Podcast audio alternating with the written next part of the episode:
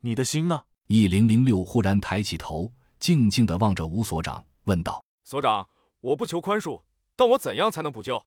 请告诉我。：“吴所长凝视他良久，才说，我要你这么做。接下来的几天里，研究所全面出击，在团队的配合下，几乎横扫了 LC 周边的所有保护伞据点。于是，有的人坐不住了。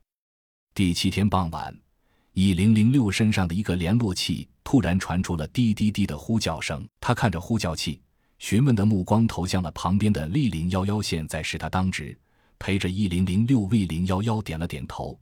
一零零六按下了通话键。当先传出来的是一声女人的惨叫，是一零零六的未婚妻。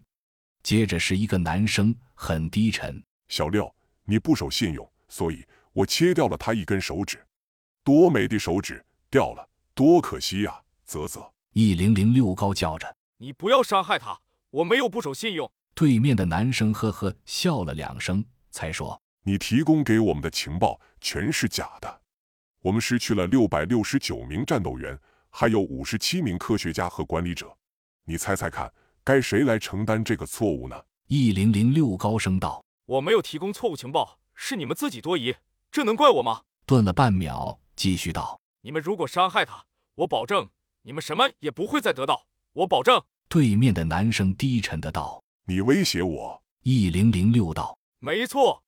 女人丢了可以再找，情报员丢了，你找不到新的。你跟我玩，你玩不起。对面沉默了一会儿，好像松开了什么东西。